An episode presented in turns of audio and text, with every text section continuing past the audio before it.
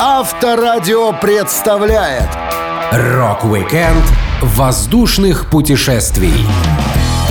5 ноября — День гражданской авиации в Беларуси. Самолеты являются любимым способом перемещения музыкантов. Каждый рокер мировой величины многократно пользовался авиалайнерами и попадал в интересные приключения во время перелетов между концертами. Я, Александр Лисовский, расскажу вам яркие истории о воздушных путешествиях рок-музыкантов. Рок-викенд на Авторадио. Для детей старше 16 лет. Несмотря на то, что в качестве участника групп Geordie и AC/DC вокалист Брайан Джонсон довольно много полетал по воздушным просторам нашей планеты, его первый полет запомнился музыканту больше всего. А все благодаря тому, что первое недолгое авиапутешествие музыканта совпало с первым его парашютным прыжком. Джонсон записался на службу в армию, чтобы заработать денег на новый звуковой аппарат. Приятель сказал, что нагрузка в армии небольшая, а по завершении курса можно получить хорошие деньги. Музыкант делился. Все, что там нужно, это маршировать по округе в среду и каждые нечетные выходные собираться на стрельбище и стрелять из оружия. А если продержаться на службе год, тебе дадут премию в 200 фунтов. Брайан Джонсон с легкостью прошел медкомиссию и записался в десант, поскольку там платили больше всего. В инженерных войсках, к примеру, вместо 200 ты получал всего лишь 125 фунтов. Это было несерьезно. Путь Брайана к первому полету на самолете пролегал через дирижабль. Первые прыжки проходили именно с него. Джонсон вспоминал. «Мы должны были прыгать группами по пять человек. Я был номером четыре. Все вошли в корзину, простите, гондолу, висящую на боках мрачной смерти. Затем аппарат начал подниматься, командир крикнул «Пристегнулись!» и мы зацепили парашюты за статический трос. Мы взлетали выше и выше, у меня страх играл в заднем месте. Но самым страшным была полная и абсолютная тишина. Так тихо, что можно было услышать, как птицы разрезают ветер. Так, ребята, вот 250 метров. И тогда меня осенило. К черту акустическую систему, к черту музыку. Я хочу жить. За один прыжок платили 8 фунтов. В тот день Джонсон заработал 16. Но впереди было более сложное испытание — прыжки с самолета. Брайан ни разу до этого даже не летал на воздушном транспорте, так что впечатлений ему хватило. Он пояснял условия задания. На следующее утро мы собрались в ангаре и нам дали наш багаж весом 30 килограммов. Сумки привязывали к правой ноге. Проблема была в том, что эти штуки начинали болтаться, как маятник, и постоянно били то по то по яйцам. Тот день я не забуду. В отличие от тишины дирижабля, тут все шумело, пердело и грохотало. Это был мой первый раз в самолете. Залезаем в фюзеляж, садимся на свое место. Проверяем безопасность креплений, шлем и так далее. Никаких улыбок, никаких шуток, только суровые взгляды на лицах. После того, как самолет набрал необходимую высоту, инструктор начал показывать, что нужно делать солдатам. Он дал команду проверить экипировку, что означало осмотреть тросы человека, стоящего перед тобой. Каждый последующий прыгающий делал то же самое с тем, за кем он стоял в очереди. Все работали командой. Чужая ошибка могла стоить человеку жизни. Джонсон делился. Когда загорелась красная лампочка, я подумал, да какого черта я здесь делаю? Я постоянно попадаю в такие ситуации. Представляю, как к маме приходят люди в форме и такие, дорогая миссис Джонсон, вот ведро с тем, что осталось от вашего Брайана. Тут загорается зеленый свет и началось. Несколько секунд полета, а затем этот чудесный купол открывается. Я приземляюсь с небольшим креном и втягиваю парашют. Я в безопасности. Я это сделал и заодно заработал 24 фунта. Потом было намного проще. Мы даже прыгнули еще четыре раза. Все прыжки чертовски захватывающие и такие же пугающие. Рок-викенд воздушных путешествий на Авторадио. Группа Black Sabbath в целом и Оззи Осборн в частности часто совершали долгие перелеты из Великобритании в Америку и обратно. Рокеры не покупали собственные самолеты и находились в воздухе вместе с другими пассажирами, пользуясь тем же набором услуг, что и обычные люди. Но в отличие от других, барабанщик Sabbath Билл Уорд не хотел лишний раз беспокоить стюардесс. Оззи рассказывал. Если не знать Билла, то можно было подумать, что он живет в картонной коробке на обочине трассы М6. И за все время, что мы знакомы, он ничуть не изменился. Как-то раз я впервые вместе с Биллом летел на Конкорде. Он опаздывал, а я сидел в самолете и думал, где его, черт подери, носит. В конце концов, Билл вошел в салон в каком-то старушечьем плаще и с двумя пакетами, набитыми банками с сидром. Я оглядел его с ног до головы и сказал, «Билл, ты же знаешь, что в Конкорде подают напитки, правда? Нахрена тебе нужно было тащить свой сидр из супермаркета?» Он ответил, «О, не хочу доставлять им хлопот». Таков весь наш Билл Уорд. При этом сам Оззи активно пользовался всеми благами первого класса. Но в середине 70-х ему случалось летать лишь в бизнес или среднем классе, пока один несчастный случай не помог музыканту пересесть к богатым пассажирам. Судьба всегда подбрасывает Осборну неожиданности, и этот случай не стал исключением. Человек в соседнем кресле с Оззи отошел в мир иной прямо во время полета. Оззи вспоминал. В 1974 году мы летели в Америку, и парень, сидевший рядом со мной в самолете, внезапно отдал концы. Я не знал, какого черта мне делать, поэтому нажал на кнопку и вызвал стюардессу. «Этот парень, кажется, не жилец», — ответил я, указывая на труп, сидящий рядом. Стюардесса запаниковала. «Что случилось?» — шепотом спросила она, прикрывая его одеялом. Он задыхался, ответил я. Я подумал, что у него просто арахис не в то горло пошел. Потом он побелел, глаза закатились, и все, привет. «Слушайте», — тихо сказала стюардесса, — «пожалуйста, не говорите об этом другим пассажирам. Мы не хотим, чтобы люди запаниковали. Чтобы предоставить вам компенсацию за неудобства, мы можем пересадить вас в первый класс. Чем отличается первый класс от нашего?» — спросил я. «Шампанским».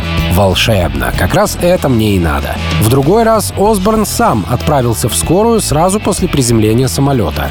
За некоторое время до полета музыкант участвовал в съемках, где по сюжету должно разбиваться зеркало.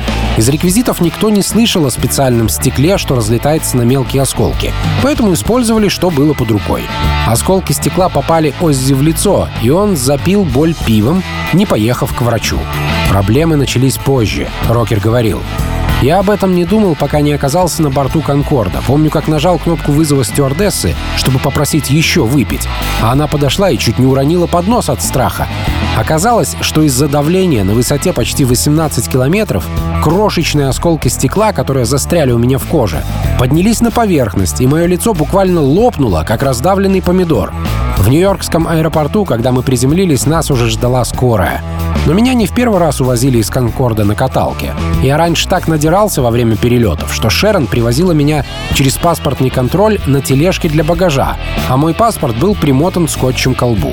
Когда ее спрашивали, есть ли с собой что-либо подлежащее декларации, она показывала на меня и говорила «Вот это».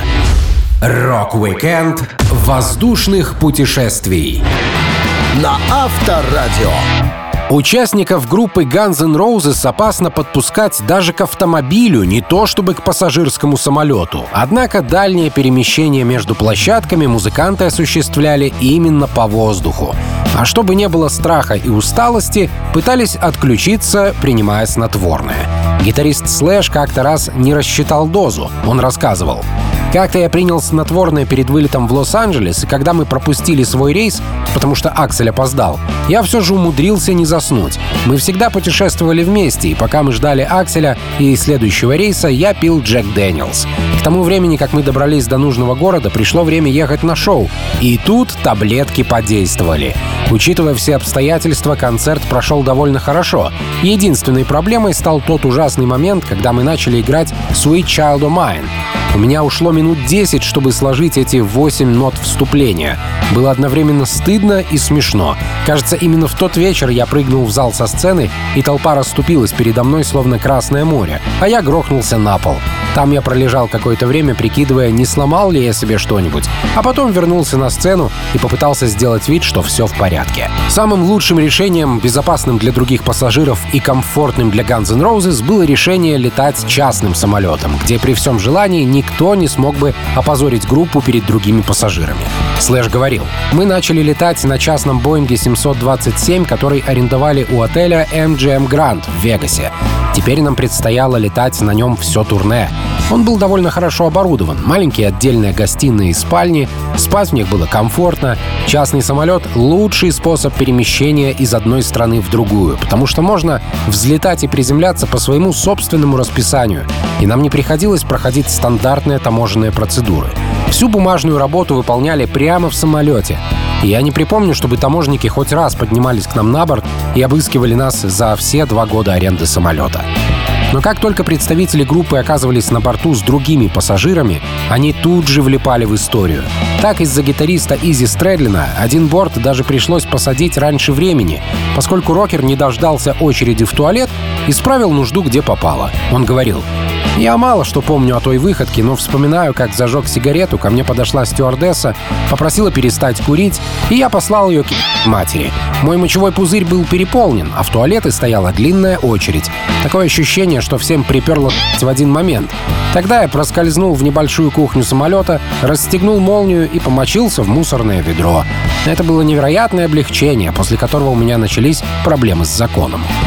О внештатном мочеиспускании тут же доложили капитану, и он велел посадить самолет в ближайшем аэропорту, чтобы снять с рейса Стрэдлина. Случай тут же попал в газеты, и гитаристу грозило полгода тюрьмы. Но пресс-агент группы, использовав всю свою смекалку, придумал хорошее оправдание. Он заявил, что мокрое дело Изи Стрэдлина — это не хулиганство, а способ самовыражения, и арестовывать человека за его творческие взгляды неприемлемо. Так, в начале 90-х, после дикого полета, Изи стал самым тихим и спокойным участником Guns N' Roses. Рок-викенд воздушных путешествий. На Авторадио. Вряд ли кто-либо из рокеров совершил больше авиаперелетов, чем фронтмен Iron Maiden Брюс Диккенсон. Мало того, что рабочие музыкальные командировки загоняли его в небо, так и вторая профессия, пилот гражданской авиации, тоже не давала долго стоять на твердой земле. Когда Брюс рассказывает о полетах, он в точности помнит все модели самолетов и их характеристики. Так, самым необычным воздушным транспортом для Брюса оказалась старая тушка, которых он ранее никогда не видел вживую. Музыкант рассказывал. В 1984 году мы отправились за железный занавес, чтобы открыть тур в поддержку альбома Power Slave выступлением в Польше. Самолет Туполева Ту-134 — небольшой двухмоторный авиалайнер. Именно он был выбран в качестве транспортного средства, которое должно было доставить нас в Польшу. Авиакомпания Lot Airlines использовала технику только советского производства, а у модели, на которой мы летели, даже имелся в носовой части отсек для хранения бомб, что было весьма волнующим опытом.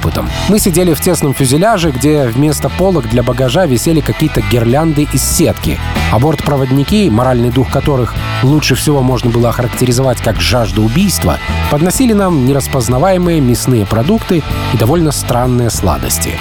Но если в этом самолете сервис был не лучшим, то само воздушное судно хотя бы спокойно поднялось в воздух и приземлилось в аэропорту без проблем. Чего не скажешь о легкомоторном самолете, на котором группу Iron Maiden решил прокатить барабанщик Ника Макбрейн. Нужно заметить, что именно Ника вдохновил Брюса сесть за штурвал, однако первый их совместный полет мог наоборот отпугнуть вокалиста от авиации навсегда. Диккенсон вспоминал. Мы опоздали на наш самолет, и чтобы не ждать 10 часов, решили, что можно взять небольшой транспорт в аренду, а Ника сядет за штурвал. Инструктором Макбрейна был очень веселый парень по имени Чарли. Одинокий маленький аэроплан, подгоняемый ветром, приземлился и вырулил к окну. Насколько я мог судить, это был единственный самолет в аэропорту. Раньше я никогда не летал на легкомоторном самолете. На тот момент Ника не имел лицензии пилота, поэтому должен был сидеть за штурвалом только вместе с инструктором. В маленький самолет попыталось залезть 4 человека, но помимо этого музыкантам нужно было вести багаж. Инструктор Чарли понимал, что это уже явный перегруз. Диккенсон говорил. Чарли выглядел обеспокоенным. Моя сумка для фехтования была полна мокрой одежды, масок из нержавеющей стали, всевозможных инструментов и кусков проволоки. Также там лежали полдюжины рапир и запасная одежда для поездки домой. Мы погрузились, я откинулся назад на спинке кресла, и в этот самый момент самолет опрокинулся на хвост. «Ох и дерьмо!» — пробормотал Ника. «Так и должно быть?» «Нет, мать его, не должно!» Некоторое время пассажиры и экипаж пытались перевернуть самолет в нужное положение. Когда у них это получилось, ребята совершили самый незабываемый полет, каждая секунда которого стоила им сотен тысяч нервных клеток. Перевалив вес максимально вперед, они летели скорячившись на высоте около 250 метров, пока, наконец, не докарабкались до пункта назначения. Несмотря на все сложности, Брюс все же влюбился в авиацию и, получив лицензию пилота, уже сам возил Maiden в туры на Боинге 747, который ласково прозвали Air Force One. Рок-викенд воздушных путешествий на Авторадио. Группа Корн многократно пользовалась авиатранспортом. Участники команды настолько привыкли к самолетам, что однажды даже дали концерт прямо на борту одного авиалайнера. В период расцвета своей карьеры они часто коротали время в воздухе не самым полезным для здоровья образом. Гитарист Брайан Уэлч по прозвищу Хэт вспоминал свой самый безумный полет на Вудсток 99 года. Корн были заказаны для самого большого шоу в нашей карьере, которое называлось Woodstock 99. Я и моя супруга Ребекка полетели на концерт, чтобы зажечь по-крупному и вдоволь повеселиться на вечеринках. Важное замечание. Приватный чартер мы арендовали вместе с парнями из Limp Bizkit, рэпером Mack 10 и Ice Cube. Тот перелет был диким. В самолете было три секции. Первая — расслабляющая комната, где тусовались наш вокалист Джонатан и все трезвые люди. Во второй были рэперы и группа людей, потягивающих Hennessy и игравших в кости на деньги. Я думаю, Мак Тен собрал все бабки в том полете. А в третьей части находился весь народ, который хотел только пить и веселиться. В ней отдыхали Ребекка и я. Авиапутешествия не только подрывали здоровье Хеда, который беспощадно уничтожал свою печень. Один из перелетов помог музыканту полностью изменить его собственную жизнь. Сейчас Брайан известен как очень религиозный человек, и как раз небо помогло ему поменять жизненные взгляды. Хэт говорил, «Несколько раз в течение тура мы летели на самолете на следующий концерт, поскольку на автобусах переезд занял бы слишком много времени. Что-то очень странное происходило со мной во время этих полетов. Как только самолет взлетал, я попадал в полубессознательное состояние. Это было гораздо больше, чем просто сон. В моих видениях я наблюдал за происходящим словно с другого самолета, хотя я в тот момент полностью осознавал, что происходило. Я услышал сильный взрыв и увидел огромное облако ярко-оранжевого огня, возникающего передо мной словно в замедленной съемке. Но я почувствовал умиротворение и свободу, ощущал небеса. В этот момент я очнулся с криками а, чем заставил всех сидящих в самолете обернуться и уставиться на меня. Я решил, что получил предупреждение, что скоро умру, поэтому полностью поменял образ жизни. Брайан забросил вредные привычки, стал ходить в церковь и до сих пор остается богобоязненным парнем, образ которого удачно совмещает с игрой на концертах. При этом один концерт команды состоялся прямо в полете, как раз в 2005 году, когда Уэлч покидал Корн. Это было одно из наиболее необычных выступлений в истории группы и гражданской авиации. Корн сыграли пару треков для победителей конкурсов MTV и солдат, находящихся в увольнительной после службы на Ближнем Востоке. Вокалист Джонатан Дэвис говорил, мы сыграли на высоте 11 километров, использовали небольшие усилители с автономным питанием. Барабанщик Дэвид Сильверия кое-как уселся за малюсенькую детскую барабанную установку, которую впихнули в салоне. Пацаны могли расположиться только в проходе, поэтому мне пришлось прятаться за креслами и петь через громкоговоритель самолета. Корн исполнили короткий сет, включающий треки Blind, Here to Stay, Freak on a Leash и Fallen Away from Me, пока летели над Исландией и Гренландией. И хоть концерт не был масштабным, его запись вошла в DVD группы, и событие стало первым музыкальным шоу, сыгранным в облаках на высоте 11 тысяч метров. Рок-викенд воздушных путешествий на Авторадио. Пионерами в частной рок-авиации смело можно назвать группу Led Zeppelin, которая несколько лет пользовалась собственным самолетом, иногда давая его в аренду другим музыкантам. Даже по нынешним меркам это большая роскошь. Если кино и музыкальные звезды обычно пользуются небольшими авиатранспортами, то звездный корабль Led Zeppelin был 138-местным летательным аппаратом. Его купили в 1973 году за 600 тысяч долларов, и самолет оказался первым Боингом 720, когда-либо введенным в эксплуатацию. Биограф Роберта Планта Пол Рис рассказывал. Led Zeppelin переживали лучший период. На стадионе Тампа они установили новый рекорд посещаемости — 56 800 человек. Тогда стало ясно, что ребятам необходим самолет. Его окрестили Starship — «Звездный корабль». Самолет был оборудован диваном длиной 10 метров, телевизором, душем, ворсистым ковром, который был чрезвычайно популярен в 70-х, потрясающим баром с медной обшивкой и встроенным в него органом, а в главной спальне стояла водяная кровать размера king size. Понятно, что бар и водяной матрас были самыми популярными развлечениями рокеров. Их роскошная жизнь помогала богато жить и обслуживающему персоналу. Джимми Пейдж пояснял.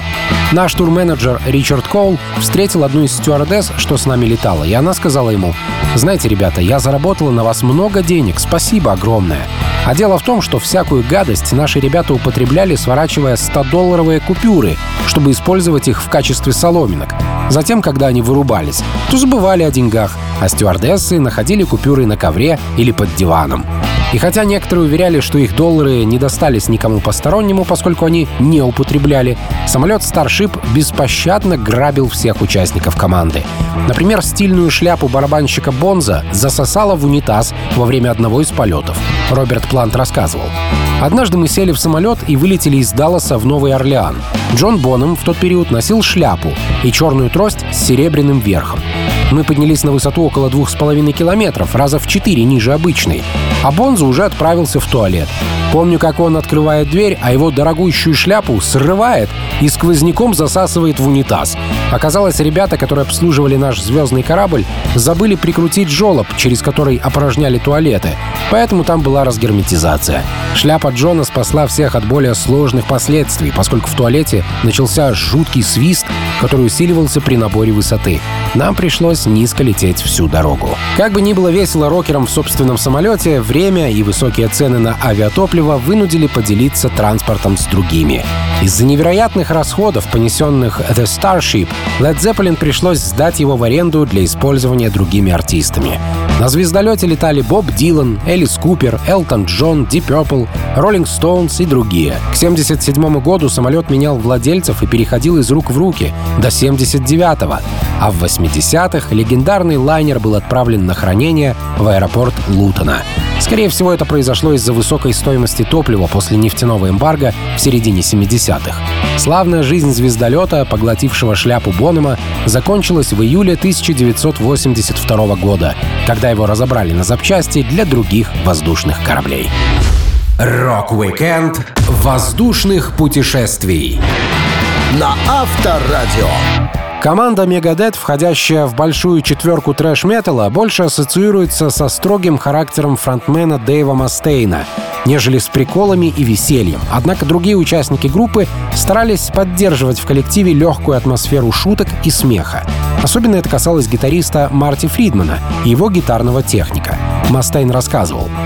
В команде дорожников у нас числился парень, которого я зову Доминик. Не буду разглашать его настоящее имя.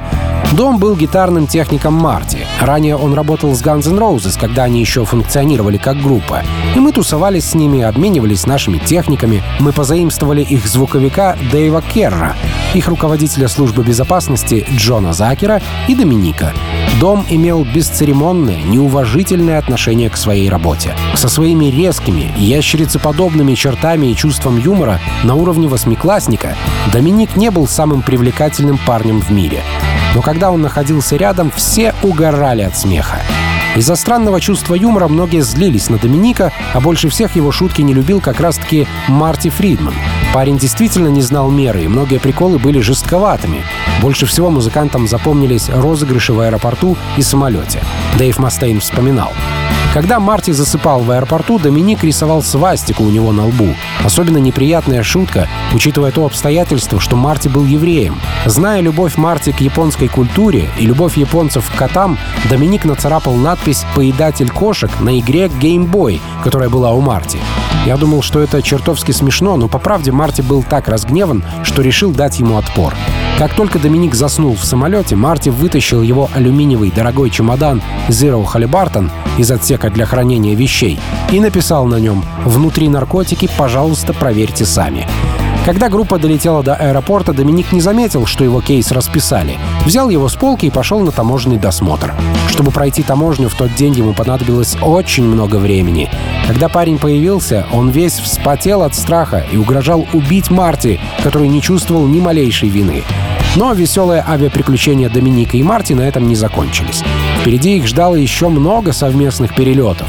И тут на Доминике вся группа оторвалась по полной программе. Мастейн говорил. На последнем рейсе домой, когда мы сели в самолет, Дом шел, пошатываясь по салону, будучи в стельку пьян, и сразу отрубился в своем кресле, которое, как назло, оказалось аккурат рядом с католическим священником. Не могу представить, что думал этот бедняга, наблюдая, как мы работаем над Домиником. По очереди с Шарпи мы раскрасили в черный цвет кончик носа Доминика, так что он выглядел как чучело из волшебника страны Оз или жертва обморожения. Затем кто-то написал 666 на его щеках. Я уверен, что преподобный нашел это занимательным. Даже стюардессы присоединились к нам, предлагая воспользоваться их помадой, чтобы придать Доминику вид самой уродливой проститутки в мире. Когда он проснулся и пошел в туалет мимо сотен пассажиров, весь самолет заливался смехом. Он вернулся и наклонился ко мне. «Хорошо, Мастейн, ты ублюдок», — сказал он. «Кто это сделал?» Я пожал плечами, пытаясь подавить смех. «Не спрашивай меня, я ничего не видел». Рок-викенд воздушных путешествий. На Авторадио. Персональные самолеты — это важнейший показатель статуса рок-звезд и наивысшая степень защиты простых путешественников от выходок рокеров на борту. Быть закрытым в одном транспорте на высоте 10 километров с группой Mötley Crüe — это большая опасность. Хотя нужно признать, что в полете рокерам не бывало скучно. Самолет Crüe можно было узнать издали, Ники Сикс пояснял. Мы всегда думали о себе как об армии или о банде. Именно поэтому для тура нам купили частный самолет, покрасили его весь в черный черный цвет и нарисовали на борту огромный длинный орган с шарами в хвостовой части. Каждый раз, когда мы приземлялись где-нибудь в городе, наш самолет говорил о том, что крю прилетели, чтобы всех отъехать. Внутри самолета было ничуть не скучнее, чем за его бортом. Ники, Томми, Винс и Мик придумывали довольно интересные игры и обучали правилам тех, кто путешествовал с ними во время тура. Такими попутчиками были Guns N' Roses, гитарист Слэш вспоминал. Мотли тогда старались как можно больше летать на частном самолете, и в один из самых долгих перелетов Ники пригласил нас на борт. Большинство хедлайнеров не стали бы так делать. Перелет авиакомпании Motley Air прошел очень весело. Путешествия дополняли выпивка и серфинг по проходу самолета во время взлета и посадки. В этом виде спорта нужно стоять в проходе боком и ехать, используя инерцию самолета. Если у вас будет возможность, попробуйте, очень рекомендую. Но тут была и обратная сторона. Томми каждый вечер был настолько упорот, что казалось, он вот-вот отбросит копыта. Последнее, что я помню из этого турне, как менеджер Дуг катит Томми по аэропорту в тележке для багажа, чтобы усадить его в самолет. Томми был совершенно без сознания. Он представлял собой груду долговязых конечностей, свисавших с краев тележки. Голова у него наклонилась вперед, а подбородок уперся в грудь. Ситуация с барабанщиком, которого как багаж доставляли в самолет, повторялась многократно в разных аэропортах. Вокалист Винс Нил больше всего расстраивался, поскольку он пытался завязать с плохими привычками. А в окружении таких попутчиков, друзей и коллег это было чрезвычайно сложно. Нил жаловался. Когда я бухал, мне постоянно за это прилетало, но Томми никто не говорил ни слова. Наш турменеджер Рич Фиш каждый раз вытаскивал его из кровати, когда приходило время покидать гостиницу, кидал его на багажную тележку, катил вниз к автобусу, а затем в аэропорту находил инвалидное кресло и закатывал Томми в самолет. Одно из правил в самолете гласило «руки прочь от стюардесс». Но мне так надоело быть хорошим парнем, что я в конце концов всегда оказывался со стюардессой в туалете в хвосте салона или в гостиничном номере после того, как мы приземлялись. Затем группа узнавала об этом и ее увольняли. В итоге они наняли в качестве стюардессы жену пилота. Дьютик и прочие магазины с выпивкой плохо влияли на состояние Mötley Crüe во время полета. После приземления в аэропорту рокеры проходили квест «Попробуй спуститься по трапу после того, как осушил литрушку Джека». Ники Сикс не всегда доходил до последней ступеньки. Он говорил, когда я ступил на лестницу, мой ботинок соскользнул, из рук вылетела бутылка Джека, которая разбилась о ступеньки, я последовал за ней, кувыркаясь головой вперед. В итоге моя масса шлепнулась на взлетно-посадочную полосу, а по башке ударили награды и статуэтки, с которыми я пытался позировать до падения. Это было больно, но очень весело. Рок-викенд воздушных путешествий. На Авторадио. Один из самых известных в рок-музыке авиаперелетов был перелетом Фила Коллинза, вокалиста и барабанщика, который на легендарном концерте Live 8 в 1985 году успел отыграть в Англии, переместиться в Америку и выступить там. Шоу транслировалось с двух площадок, которые разделял Атлантический океан.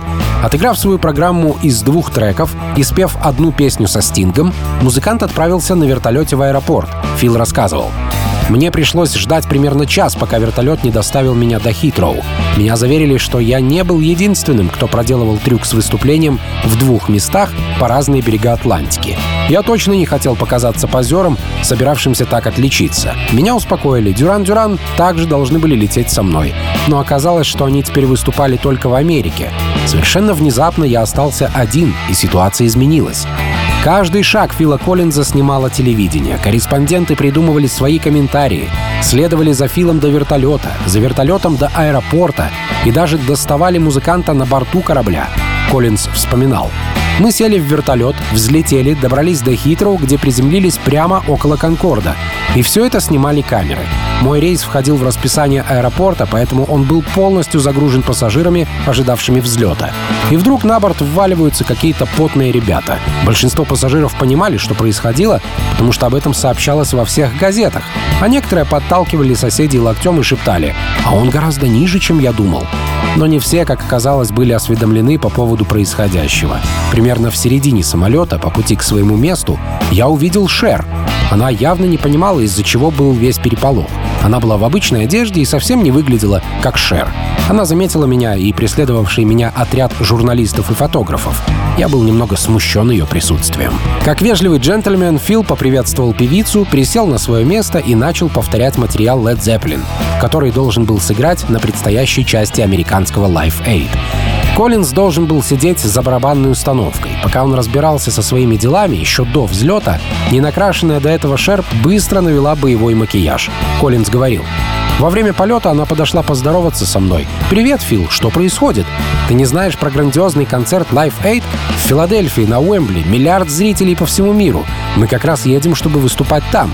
О, а ты не мог бы договориться, чтобы я тоже поучаствовала в нем?» Я подумал, я кто вам, чертов музыкальный менеджер? В общем, я сказал Шер, что я ей для этого не нужен. Она же Шер. Я был уверен, что ее и так без проблем возьмут на любое шоу.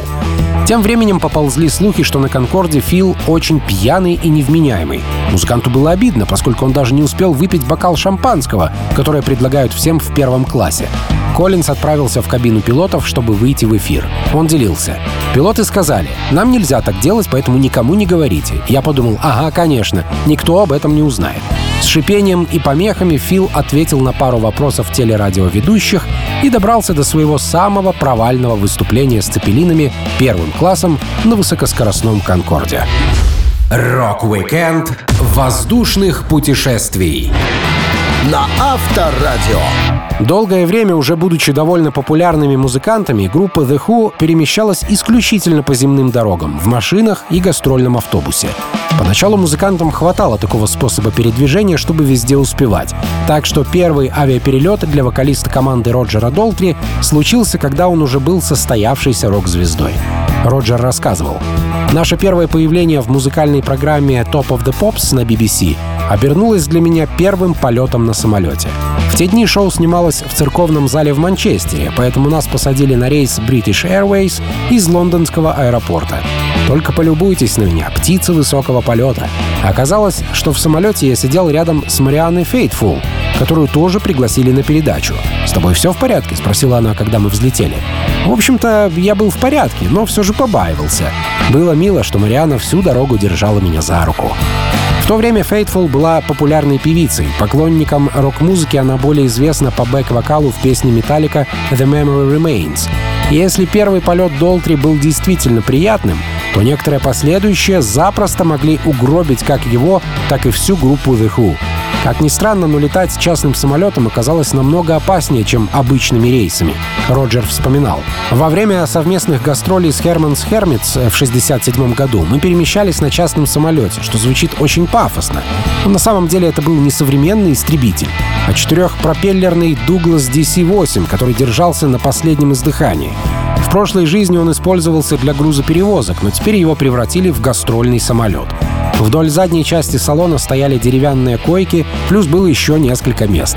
Поскольку в самолете светилось столько дырок, что не удавалось добиться герметичности салона, нам приходилось летать на малой высоте и на низкой скорости. Эта посудина подскакивала на каждом воздушном потоке.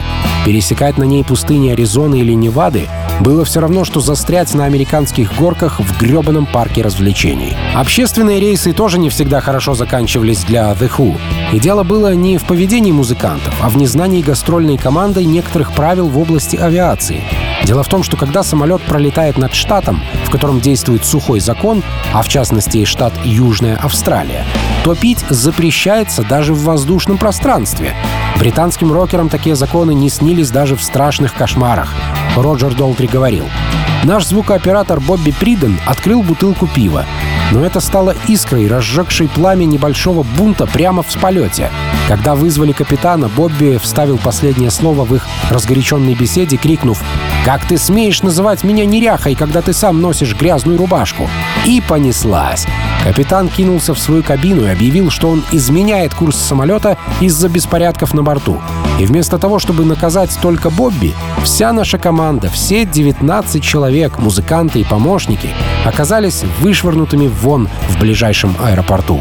Уму непостижимо. Мы вышли из самолета длинной шеренгой с поднятыми руками, и, конечно, представители прессы были тут как тут, чтобы запечатлеть это на камеру. Журналисты ухватились за это, и репортеры, как обычно, прозвали нас дебоширами. Рок-викенд воздушных путешествий На Авторадио.